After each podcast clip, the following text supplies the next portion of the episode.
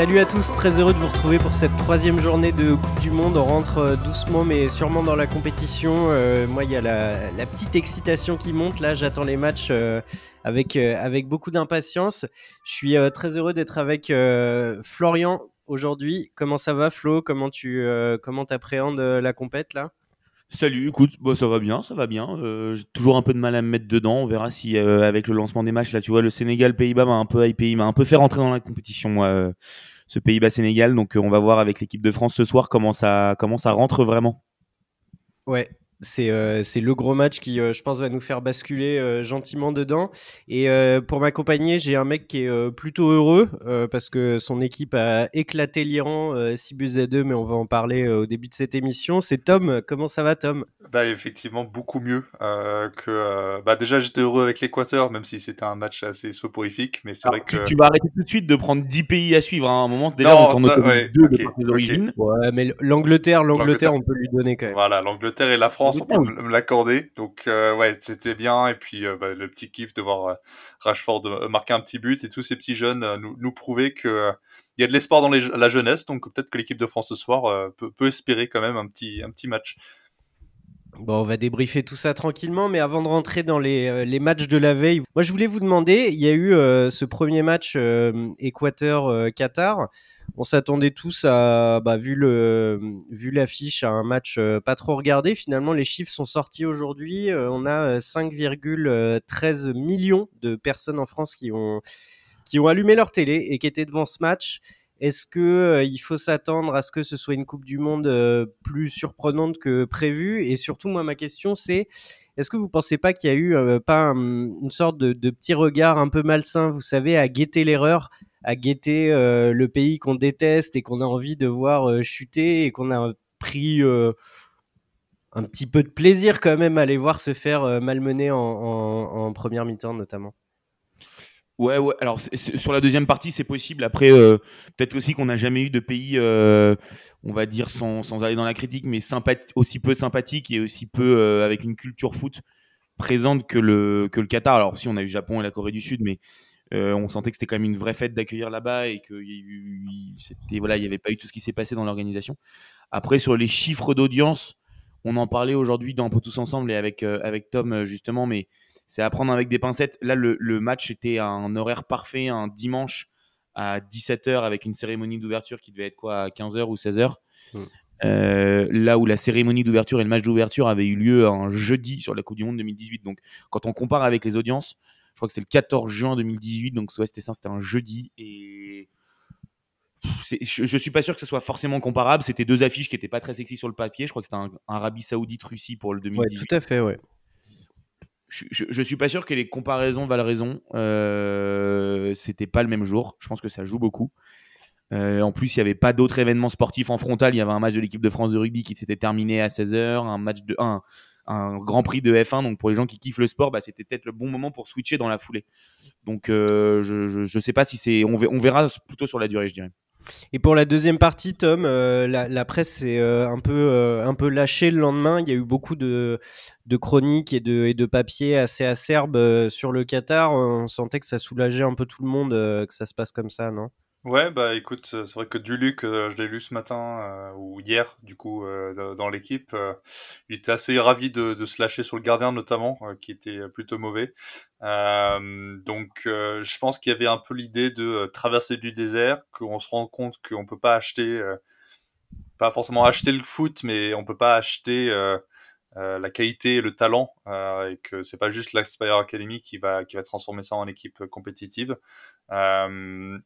Je pense que l'événement euh, en soi, euh, la, cérémonie était très belle, euh, ça faut leur accorder, mais le, match en lui-même, voilà, effectivement, il y avait peut-être cette partie-là, on est intrigué de voir ce que ça peut donner, et que là, du coup, tu as l'ambivalence, ceux qui étaient vraiment intéressés par le côté foot, se dire, ah, peut-être qu'ils peuvent être intéressants, et tu as l'autre, évidemment, le, côté un peu cynique de se dire, ouais, putain, ils sont vraiment très mauvais, quoi.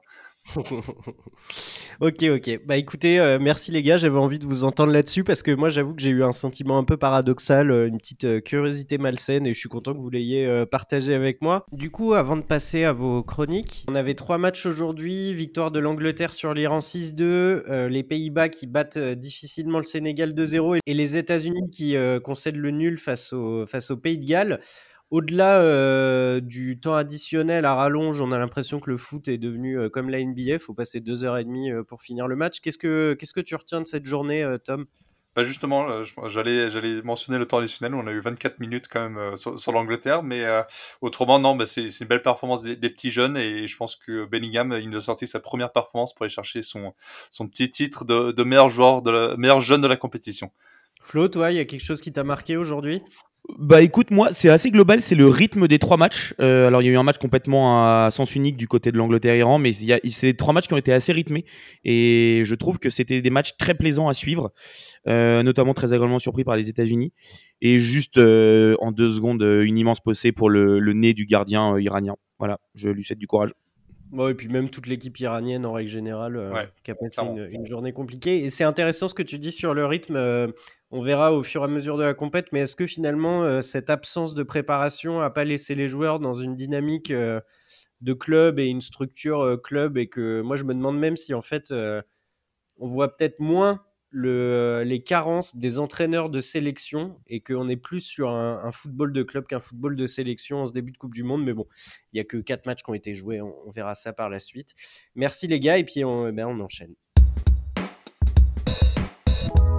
Euh, demain, on a, euh, on a quatre matchs au programme et notamment un Mexique-Pologne, une affiche qui est quand même euh, assez séduisante sur le papier quand on connaît les effectifs. Et pourtant, deux pays, Tom, dont tu voulais nous parler parce que justement, on va pas dire que la démocratie soit leur, leur première passion. Non, justement, c'est vrai que, euh, que le Mexique-Pologne est un match euh, pas réputé et pas, pas régulier en, Coupe du Monde. Euh, c'est le premier depuis 1978, donc c'est assez notable. Mais aujourd'hui, je veux parler plutôt de la liberté de la presse, un des grands débats présents au Qatar, mais pas forcément celui qui fait le plus parler, tellement il y a d'autres aberrations pour cette compétition. Avant de parler des exemples mexicains et polonais, je dois vous parler de l'organisme Reporters sans frontières, qui lutte pour la liberté de la presse à travers le monde et pour la sécurité des journalistes. D'autres organismes comme Freedom House évaluent également le niveau de liberté, notamment des médias, à travers la planète. Classé 119e sur 180 pays en 2022, le Qatar est en très mauvaise posture aux yeux de ces organismes, considérés dans la catégorie pas libre par Freedom House. Avec la chaîne phare Al Jazeera comme sorte de porte-parole du gouvernement, beaucoup d'autres journalistes et médias se censurent eux-mêmes ou reçoivent un peu d'aide du gouvernement pour le faire. Pourquoi je parle de ça? Car de nombreux médias étrangers espèrent couvrir aussi librement qu'ils veulent ce mondial, et espèrent découvrir d'autres vérités à Doha pour les exposer au monde entier, chose qui est loin d'être acceptée au Qatar. Ce manque de liberté est également très présent au Mexique et en Pologne. D'un côté, le Mexique, classé 127e par le Reporter sans frontières, le Mexique est l'un des pays les plus meurtriers pour les journalistes au monde, si ce n'est le pire. Depuis le début de l'année 2022, 11 journalistes ont été tués. Sous la présidence de Andrés Manuel López Obrador, depuis 2018, ce chiffre monte à 35. Depuis 92, on recense 153 morts de personnes travaillant dans les médias, que ce soit des fixeurs ou des journalistes. Malheureusement, seulement 3 de ces 153 ont eu justice, avec peu de meurtres signalés auprès des autorités. On explique ceci par le fait que de très nombreux journalistes ont probablement été tués par le gouvernement, qui essaie de protéger de nombreuses informations, notamment liées au cartel mexicain, qui rapporte beaucoup d'argent aux hommes politiques. RSF et d'autres organismes luttent chaque année pour essayer d'améliorer cette situation d'impunité structurelle, en demandant de l'aide notamment aux Nations Unies. De l'autre, la Pologne. La situation est bien différente, avec des journalistes qui sont peu protégés, quelque peu protégés par les lois de l'Union européenne. Cependant, c'est leur travail qui est en danger. Depuis quelques mois, le gouvernement d'un pays très catholique a repris le contrôle de pas mal de choses. D'abord, en interdisant l'avortement, et ensuite en espérant interdire des moyens de contraception. Pour défendre leur position, le gouvernement a ensuite limité les sources indépendantes de médias, permettant aux autorités de continuer de changer le pays en toute tranquillité. Certaines chaînes déjà pro-gouvernement sont devenues encore plus présentes, alors que les chaînes dites libres d'influence ont été supprimées, éradiquées ou forcées au changement d'opinion pour soutenir le choix des gouvernements. Les sources privées comme TVN, essayant tant bien que mal de continuer à informer une population de plus en plus endoctrinée, mais les médias publics comme TVP ont clairement été transformés en outils de propagande. Mieux, un organisme contrôlé par l'État a racheté 20 des 24 journaux nationaux. À cause de sanctions financières ou d'emprisonnement, le gouvernement a essayé de faire taire tous les journalistes qui vont à l'encontre de leur doctrine. Dans un pays frappé par l'immigration de masse des Ukrainiens en cours de cette guerre, on ne peut qu'imaginer ce que ça va donner. La population totale, notamment ceux qui sont euh, qui s'ouvrent au monde et aux médias étrangers, sont très inquiets. Donc on peut critiquer la liberté de presse au Qatar, et à juste titre. Il faut également se rendre compte que les organismes comme, RSF luttent pour ces libertés partout dans le monde, même sur notre palier en Europe. Merci Tom, euh, merci pour cette, euh, cette chronique euh, réjouissante. Très sombre, ouais. ouais. ouais, très sombre, mais bon, en fait, la Pologne, tu vois, on en parlait il y a pas longtemps quand il y a eu les missiles qui ont frappé leurs frontières. je suis pas sûr que quand on pense à la Pologne, dans l'esprit général, on pense que les médias sont à ce niveau-là de, de, contrôle et de, et de censure. Il y a euh, dans ce groupe euh, une, euh, une autre équipe qui est pas un pays qui prône qui prône la tolérance et, et l'ouverture à l'autre et qui joue contre contre l'Argentine demain, c'est l'Arabie Saoudite. Et vous avez très certainement vu passer sur les réseaux sociaux cette photo épique réunissant Cristiano Ronaldo et Léo Messi jouant aux échecs. Ça a euh, évidemment tapé dans l'œil de euh, Thibaut Leplat qui sera euh, avec nous sur toute cette Coupe du Monde et on s'en réjouit parce que c'est un vrai plaisir de l'entendre.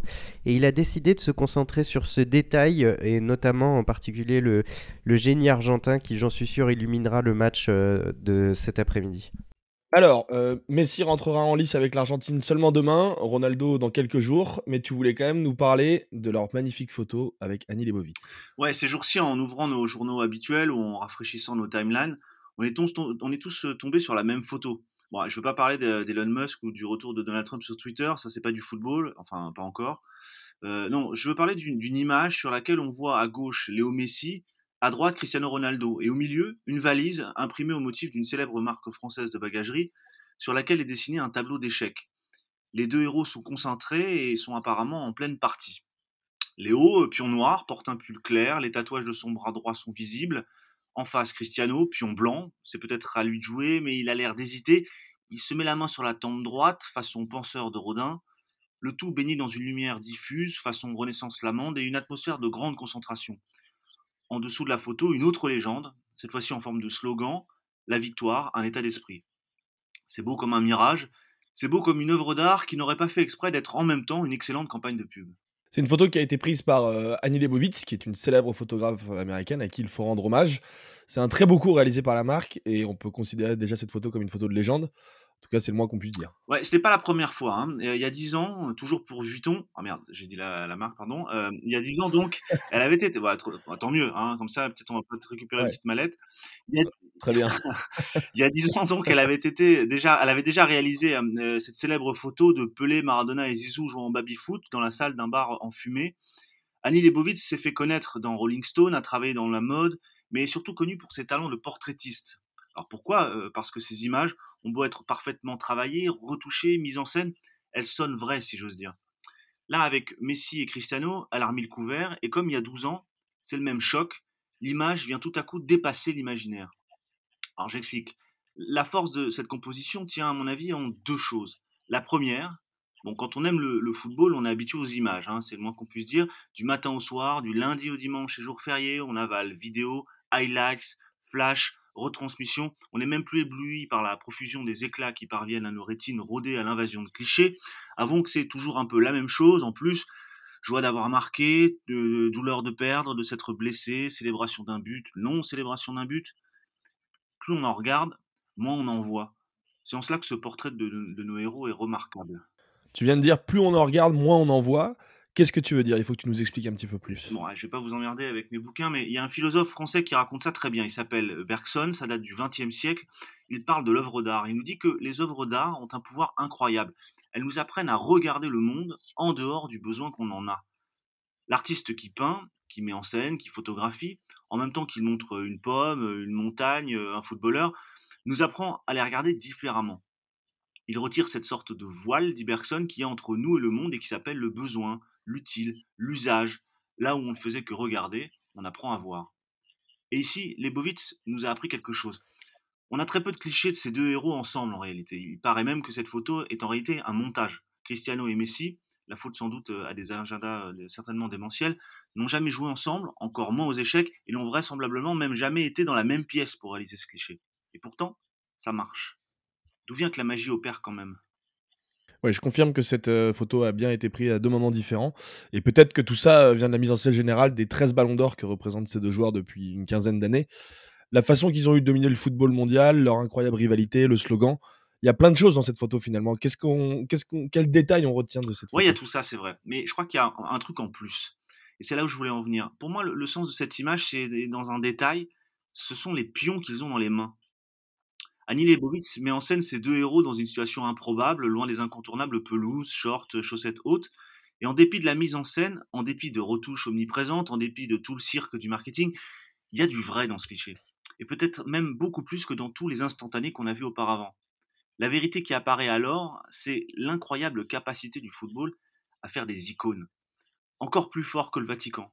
Un peu comme des dieux qui joueraient du haut de l'Olympe avec des figurines humaines, CR7 et Messi ont joué l'un contre l'autre pendant 15 ans. La vérité que nous dévoile la talentueuse Annie Leibovitz, ce n'est pas que Léo et, Cristiano aiment les échecs. Bon, on avait compris qu'ils ne connaissaient pas grand-chose. Non, c'est que lorsque débute un mondial, nous ne sommes que des pions dans les mains d'une poignée de héros. Les échecs, c'était le sens du détail de Thibaut Leplat aujourd'hui. Échecs qu'on ne souhaite évidemment pas à ces deux immenses stars. Merci Thibaut, on se retrouve demain. demain. Ciao.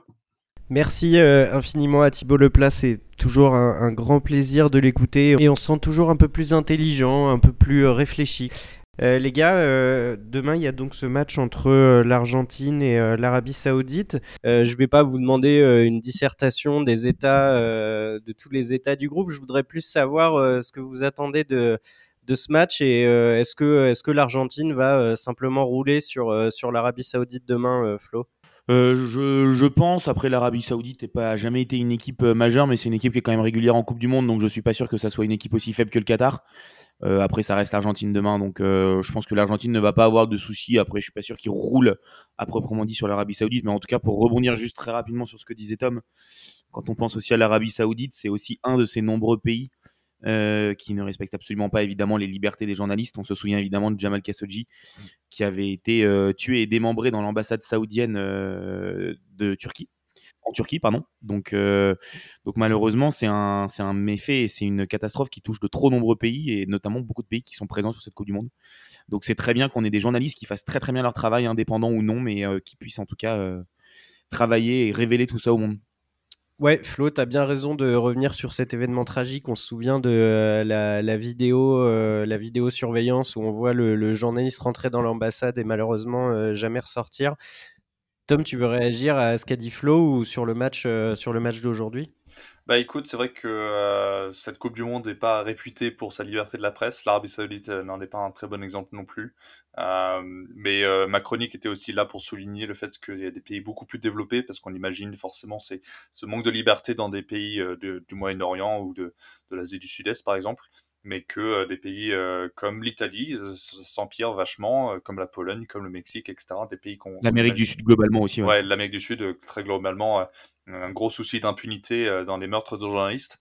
et pour revenir dans un truc un peu plus gai, voilà, on va parler de, football et de, de Léo Messi. Bah, c'est vrai que l'Arabie Saoudite n'avait pas fait une très très forte impression en 2018, même si les mêmes étaient absolument historiques entre Gianni Infantino et, et les, dirigeants euh, saoudiens. Euh, mais euh, non, j'imagine pas une très très grosse opposition. Après, si vous écoutez les prévues, il semblerait, de, que, notamment celle que j'ai faite avec Abdoulaye sur l'Arabie Saoudite, qui a une vraie force collective sous Hervé Renard. Donc, on pourrait avoir quelque chose de, plutôt sympa, mais on espère au moins un match relevé, quitte à ce que ce soit dans le même sens je commence à me méfier des forces collectives et des stages commando avant la Coupe du Monde, euh, vu, le du Qatar, euh, vu, le niveau du Qatar. Euh, merci, merci les gars. Je vous propose d'enchaîner sur le groupe D, évidemment, le groupe, le groupe de la France. Flo, il y a notre, notre équipe chouchou qui rentre dans la compétition. Ils nous ont fait rêver à, l'Euro. Ils jouent contre mon équipe chouchou, la Tunisie. Et je crois que toi, il y a, y a, un mot qui, il y a un mot qui domine quand tu penses au Danemark, c'est l'espérance. Exactement, c'est le sentiment qui fait entrevoir comme probable la réalisation de ce que l'on désire. C'est voilà donc la définition de l'espérance. Et quelle sélection plus que le Danemark pour incarner cette définition? Dans cette Coupe du Monde 2022 morose et cynique, la sélection danoise semble comme un phare au beau milieu de la nuit noire. Une équipe à l'immense capital sympathie qui est entrée dans le cœur des fans de foot à l'été 2021. Ou presque, car c'était le 12 juin, très exactement, à Copenhague, devant son public pour son premier match à l'Euro 2020 face aux voisins finlandais. Une image qui marque, qui choque, d'abord, celle de son leader technique, Christian Eriksen, qui s'effondre à la 43e minute, victime d'un malaise cardiaque sur la pelouse. Des minutes insoutenables, en mondovision, un peuple en larmes et l'effroi, surtout. Mais des coéquipiers exemplaires dans le drame qui auront contribué avec le secours à sauver la vie de leur star. Sonné et sommé de terminer sa rencontre le lendemain, le Danemark s'était pourtant révélé.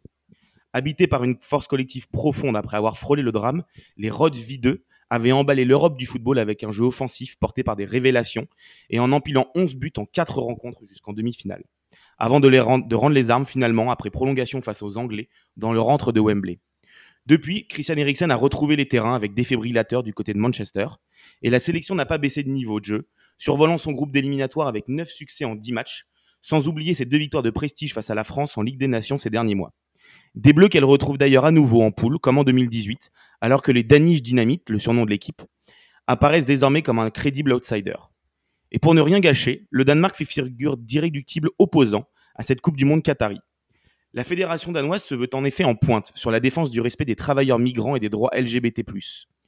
Une opinion publique hostile à cette Coupe du Monde, tout comme ses joueurs, qui ont échangé à plusieurs reprises et depuis plusieurs mois avec Amnesty International notamment, l'association les a ainsi confortés dans leur choix d'y aller, tout en, les exhortant de continuer à alerter sur les conditions d'organisation de cette édition.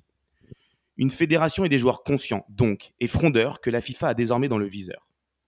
Malgré, les pressions de la plus minable et petite des grandes instances dirigeantes, qui a conduit six autres fédérations européennes à abandonner le port d'un brassard aux couleurs arc-en-ciel, les ordres de, Casper Julemand, le sélectionneur danois, ont bien tenté de tenir bon et porter ce bout de tissu de soutien, frappé de la mention One Love, pourtant si controversée, mais déjà porté en Ligue des Nations avec en tête évidemment le capitaine, Simon Kier, héros et serveur d'Eriksen un an et demi plus tôt, et qui devait donc porter l'objet symbolique autour de son bras. Mais la FIFA a donc estimé que le fait de s'opposer aux discriminations constitue une faute et une provocation, s'opposant ainsi directement à l'UFA qui avait soutenu l'initiative des sélections européennes. La FIFA avait d'ailleurs déjà retoqué la sélection danoise en leur refusant l'inscription Human Rights for All sur leur nouveau maillot d'entraînement, alors qu'elle regrettait au même titre que le gouvernement du Qatar le choix de l'équipementier danois Hummel d'habiller la sélection d'un maillot sans logo apparent, ni de la marque, ni de la fédération, et de sortir une troisième tenue intégralement noire, en signe de deuil pour les travailleurs immigrés morts sur les différents chantiers. Si sportivement, le Danemark est déjà entré dans les cœurs des fans européens, les joueurs et la fédération ne semblent pas résignés à l'idée d'agir et de marquer le coup. Et il faut désormais espérer que la bouffée d'oxygène et de fraîcheur que procure cette sélection, et que l'engagement profond de ses acteurs ne soit pas bridé ou dépassé par la pression médiatique autour de la sélection et de ses positions. Merci beaucoup euh, Flo. C'est vrai qu'on en fait on ne trouve plus les mots pour parler de la FIFA et d'Infantino tellement à chaque fois qu'il prend la parole, c'est une catastrophe, c'est en fait c'est vraiment rageant parce que on sait qu'il est basé au Qatar, on sait que de toute façon quoi que décidera le Qatar, il leur mangera dans la main et qu'il dira amen à tout ce qu'ils disent. Bref, enchaînons parce que ce, type me rend complètement fou et, euh, l'autre euh, l'autre abruti de Séphérine quand tu te dis que ces deux mecs-là dirigent le foot, c'est quand même euh, bien flippant. Euh, enchaînons et on passe euh, au match qu'on attend, le, attend le plus, le match entre la France et l'Australie. Ça a rappelé de, de, bons souvenirs, enfin plutôt de mauvais souvenirs pour la France, mais des souvenirs qui ont marqué Jean-Baptiste Guégan, notamment à propos d'une affaire de sous-marin. Et il vous raconte tout ça avec, avec Valentin. Troisième jour de notre chronique géopolitique, toujours avec JB Guégan. Euh, qui nous accompagne pendant toute cette Coupe du Monde et qu'on remercie encore une fois.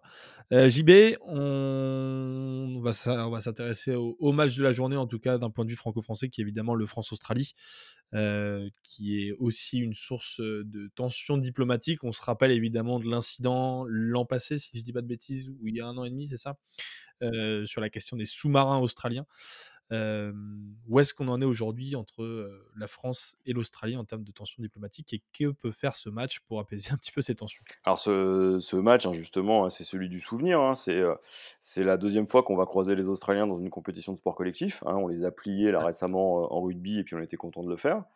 Hein, le Command Wallabies s'est transformé en rentre chez toi, petit, petit koala.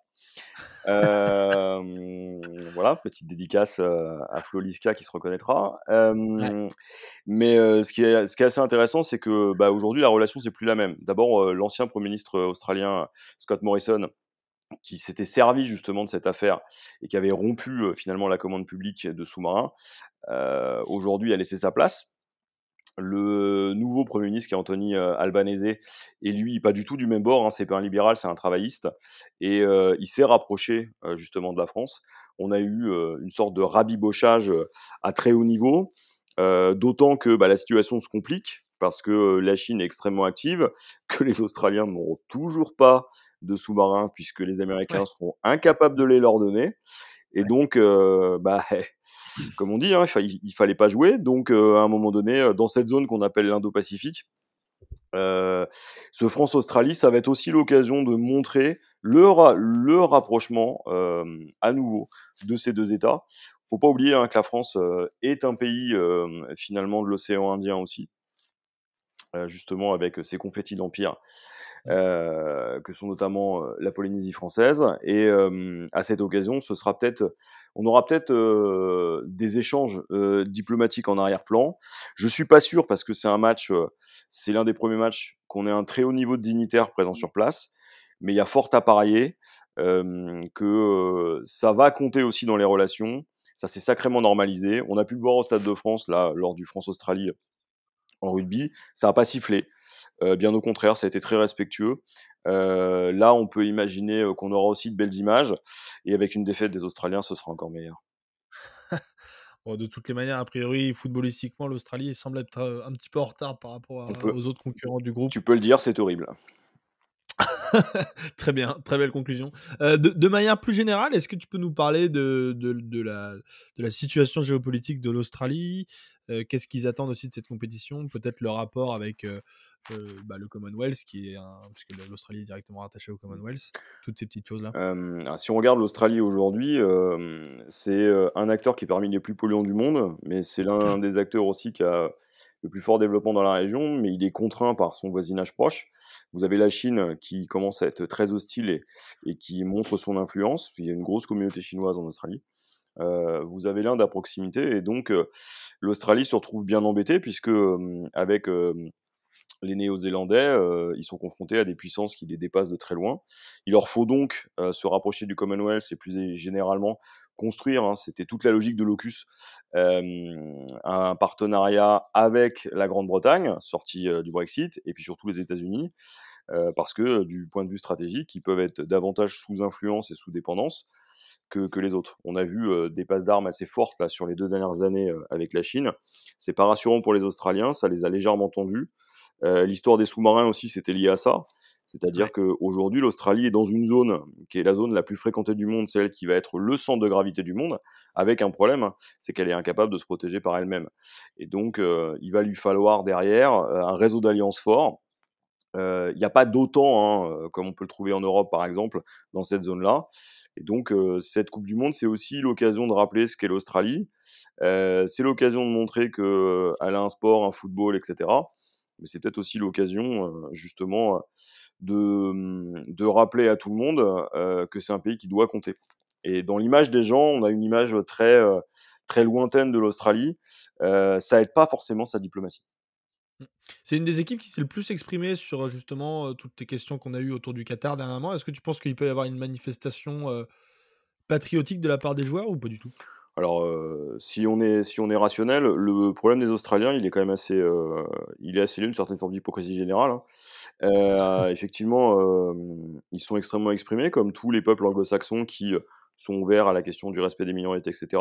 Mais quand on voit les discriminations qui sont imposées aux aborigènes, quand on voit comment ils traitent les migrants, sud-asiatiques sur des îles qui en plus sont souvent pas des îles australiennes il y a quand même un deux poids deux mesures qui est quand même euh, au moins aussi drôle euh, que le Qatar bashing. Euh, après, l'Australie a tout à fait raison hein, de se positionner sur ces questions-là, mais peut-être que balayer de, devant sa porte et nettoyer les feuilles d'eucalyptus qui traînent serait pas une mauvaise chose. C'est bien. On va conclure avec ces magnifiques expressions qui, qui sont très révélatrices de ce Et on bosse un pour 11e art. On bosse, les gars. bah ouais. Merci à Jean-Baptiste Guégan et à Valentin pour euh, cet entretien. Merci beaucoup messieurs. Et écoutez, on se retrouve, euh, on se retrouve demain euh, normalement avec la même équipe. Et puis d'ici là, kiffez bien cette Coupe du Monde et à très vite.